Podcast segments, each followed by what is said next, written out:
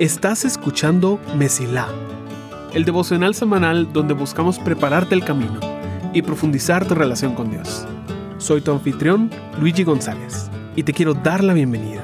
Espero que disfrutes el episodio de esta semana.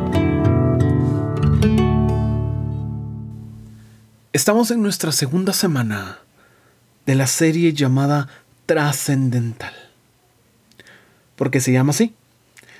Porque estamos hablando de cuatro conceptos que realmente lo cambian todo, que trascienden lo que entendemos como religión y rompen la barrera que nos gusta crear para mantener a Dios contenido en los servicios de domingo.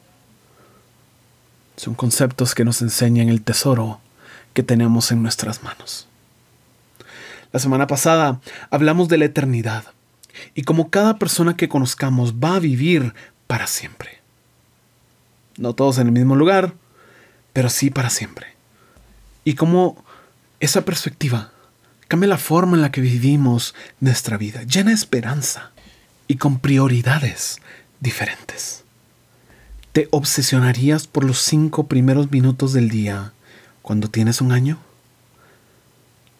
Entonces, ¿por qué nos angustiamos por el tiempo que pasamos aquí en la Tierra?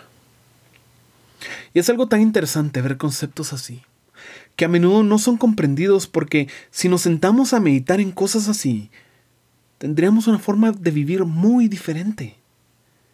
Ese es el caso del concepto de esta semana, que trasciende nuestra vida. Es algo que Pablo menciona al final del segundo capítulo de 1 Corintios, llamado la mente de Cristo. Pero esa es una conclusión. Y antes de llegar ahí, tenemos que pasar por un contexto. Verás, Pablo tenía un serio, serio problema. En sus viajes misioneros él había visto cosas increíbles. Personas venir a los pies de Cristo por su predicación y los milagros que Dios hacía a través de sus manos. Si tú sigues su historia en el libro de Hechos, te das cuenta que Pablo está creciendo enormemente y a pesar de sufrir decepciones, persecución, encarcelamiento, Pablo iba de éxito en éxito. Cada lugar que visitaba decía la palabra que muchos se convertían. Cuando visita la ciudad de Tesalónica, este es el efecto que tiene en la población. Algunos judíos que escuchaban fueron persuadidos y se unieron a Pablo y Silas, junto con muchos hombres griegos temerosos de Dios y un gran número de mujeres prominentes. Hechos 17:4. Cuando él va a Berea, pasa algo similar. Como resultado, muchos judíos creyeron, como también lo hicieron muchos griegos prominentes, tanto hombres como mujeres. Hechos 17, 12. ¡Qué bendición! Que muchas personas crean. Así que, después de esto, Pablo se va detrás de la más grande hasta ahora, la ciudad de Atenas el lugar donde se encontraban los mejores filósofos, los expertos en debate. Así que Pablo se prepara, visita la ciudad, le da vuelta buscando sus ideas, arma sus argumentos y los presenta en un discurso realmente impresionante que hasta el día de hoy se sigue estudiando por lo brillante que fue. Pero el resultado no fue el esperado. Dice, pero algunos se unieron a él y se convirtieron en creyentes. Entre ellos estaba Dionisio, un miembro del concilio, una mujer llamada Damaris y varios más. Hechos 17, 34. Algunos. ¿Qué pasó con el movimiento que estaba creciendo en cada ciudad? ¿Por qué esta vez fue diferente? ¿Será que Pablo está perdiendo su toque? ¿O que realmente era un lugar demasiado difícil? La siguiente ciudad que Pablo visita se llama Corintio. Y mira el resultado que tuvo ahí. Dice, Crispo, el líder de la sinagoga, y todos los de su casa creyeron en el Señor. Muchos otros en Corinto también escucharon a Pablo, se convirtieron en creyentes y fueron bautizados. Hechos 18, 8. Otra vez, muchos. ¿Qué sucedió en Atenas entonces? ¿Qué cambio ocurrió en Pablo? Bueno, ahora vamos a 1 Corintios 2, el capítulo que nos lleva al concepto de hoy. Empieza de esta forma, dice, Amados hermanos, la primera vez que los visité, no me valí de palabras elevadas, ni de una sabiduría impresionante para contarles acerca del plan secreto de Dios. Pues decidí que mientras estuviera con ustedes, olvidaría todo excepto a Jesucristo, el que fue crucificado. Me acerqué a ustedes en debilidad, con timidez y temblor, y mi mensaje y mi predicación fueron muy sencillos. En lugar de usar discursos ingeniosos y persuasivos, confié solamente en el poder del Espíritu Santo. 1 Corintios 2, 1 al 4. Pablo sabía que algo le faltó en Atenas. A pesar de esforzarse y preparar su mejor discurso, solo algunos creyeron. Este fracaso, por así decirlo, le pesaba. Así que cuando fue a Corinto decidió dejar atrás su habilidad para debatir y solo enfocarse en una cosa, en Jesús. Él fue nervioso, con temor y con temblor, dice. Pero al hacer esto, Dios lo respaldó y terminó cambiando la historia de esa ciudad. Luego, Pablo empieza a hablar sobre la sabiduría que viene de Dios cómo es diferente a la sabiduría humana y cómo nadie puede entender las profundidades de Dios. Esa fue la razón por qué los gobernantes de este mundo crucificaron a Jesús, dice Pablo. Porque no entendían el plan de Dios. Y luego dice algo tan maravilloso porque empieza a hablar de nosotros, los creyentes. Dice, pero fue a nosotros, a quien Dios reveló esas cosas por medio de su Espíritu pues su espíritu investiga todo a fondo y nos muestra los secretos profundos de Dios. Nadie puede conocer los pensamientos de una persona excepto el propio espíritu de esa persona. Y nadie puede conocer los pensamientos de Dios excepto el propio espíritu de Dios. Y nosotros hemos recibido el espíritu de Dios, no el espíritu del mundo. De manera que podemos conocer las cosas maravillosas que Dios nos ha regalado. 1 Corintios 2, 10 al 12. Detente y piensa por un momento la profundidad de este concepto. Nosotros podemos entender a Dios. Podemos saber lo que Él está pensando. Podemos apreciar todo lo bueno que Él nos ha dado. Nosotros podemos entender a Dios.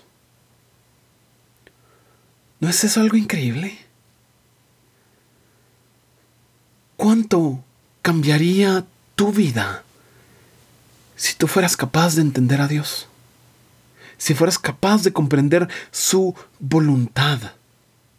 En lugar de ir tomando decisiones, oh, espero encontrarme con la voluntad de Dios, el saber cuál es y entenderla. Yo creo que nuestra vida cambiaría grandemente si eso fuera cierto. Y lo más increíble es la forma en la que la entendemos. No es por estudio, no es por inteligencia, por sabiduría o siquiera por oración. Es porque hemos recibido el Espíritu de Dios, quien conoce las profundidades de Dios y nos revela sus secretos. Eso, diría yo, que lo cambia todo. Pero Pablo no se queda ahí. No se queda ahí, no se queda en que podemos entender a Dios. Él va un paso más allá. Y quiero leerte los últimos cuatro versículos de este capítulo. Dice, les decimos estas cosas sin emplear palabras que provienen de la sabiduría humana. En cambio, hablamos con palabras que el Espíritu nos da, usando las palabras del Espíritu para explicar las verdades espirituales. Pero los que no son espirituales no pueden recibir esas verdades de parte del Espíritu de Dios. Todo les suena ridículo y no pueden entenderlo, porque solo los que son espirituales pueden entender lo que el Espíritu quiere decir. Los que son espirituales pueden evaluar todas las cosas, pero ellos mismos no pueden ser evaluados por otros. Pues, ¿quién puede conocer los pensamientos del Señor? ¿Quién sabe lo suficiente para enseñarle a Él? Pero nosotros entendemos estas cosas porque tenemos la mente de Cristo. 1 Corintios 2, 13 al 16. Tenemos la mente de Cristo. Esto es algo tan, tan... Espera, creo que, creo que no has apreciado la importancia y la profundidad que esto tiene. Nosotros no solo somos capaces de entender la voluntad de Dios, eso ya lo estableció. Podemos entender cómo está pensando Dios.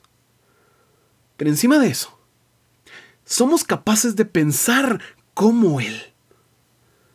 Tenemos la mente de Cristo. Podemos pensar como Dios. ¿Te has preguntado alguna vez qué pasaría si estuviera Jesús a la par tuya en el trabajo?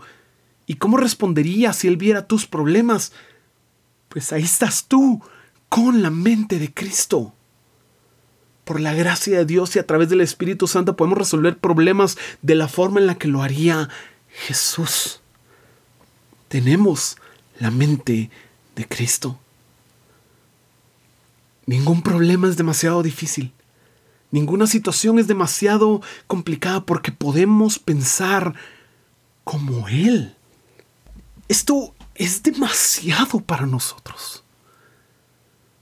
Porque muchas personas están luchando con entender la voluntad de Dios, están luchando con entender algo tan elemental. Y luego viene Pablo a decirles, tenemos la mente de Cristo. Esto es lo que hizo Pablo al venir a Atenas y luego entender la importancia de ser simple, de no hacerse de todo su conocimiento o entrenamiento teológico, sino solo hablar de Jesús de la forma más simple que pudiera. Es una locura para cualquier persona. ¿Por qué estudiaste tanto si no vas a alardear de todos tus títulos? Si no vas a hablar de tal forma que todos sepan, wow, qué montón sabe él. Esa es la sabiduría humana te tienes que hacer respetar. Tienes que mostrar todo lo que sabes. Tienes que probarle a otros que tú tienes autoridad, conocimiento, que tú mereces respeto. Pero viene la forma de pensar de Jesús, en la que dice, voy a irme por lo más simple y voy a confiar en el poder del Espíritu Santo. Y eso es suficiente para que muchas personas crean. Para que la historia de esa ciudad sea cambiada por una decisión que Dios no le dijo a Pablo. En ningún momento Dios se le revela a Pablo a decirle, mira, te equivocaste, yo quiero que lo hagas así. Pablo dice, yo decidí esto. Y no es por darle crédito a Pablo como alguien tan increíble, es por entender él está pensando como Dios. Orando, buscando, leyendo, por supuesto, pero aferrándose al concepto de que ahora Dios habita en nosotros y tenemos acceso a la sabiduría de Dios que es tan diferente a la del mundo. Él estaba pensando con la mente de Cristo. ¿No crees que tu vida podría cambiar si tú oraras entendiendo que tú has recibido la mente de Cristo? Si tú enfrentaras los problemas teniendo la fe de que Él te muestra cómo actuar de forma tan sobrenatural no levitando, sino con una ley por encima de lo normal, de todo lo que estudian, de todos los que saben, por encima de todo eso, con la sabiduría de Dios, para enfrentar cualquier situación e ir más allá de lo que puede cualquier ser humano. ¿No crees que podríamos enfrentarnos a cualquier problema? Porque somos empoderados por su gracia, porque dependemos de su presencia y porque podemos pensar como Él por lo que Él ha hecho por nosotros? Yo creo que sí. Yo creo que nuestras vidas cambiarían inmensamente. Yo creo que algo pasaría que sería trascendental. Y por eso es que trasciende nuestra vida diaria. Tenemos la mente de Cristo y eso lo cambia todo. Deseo que aprendas a depender de la forma de pensar que Dios ha colocado en ti a través de su Espíritu Santo y que tu camino se mantenga siempre despejado.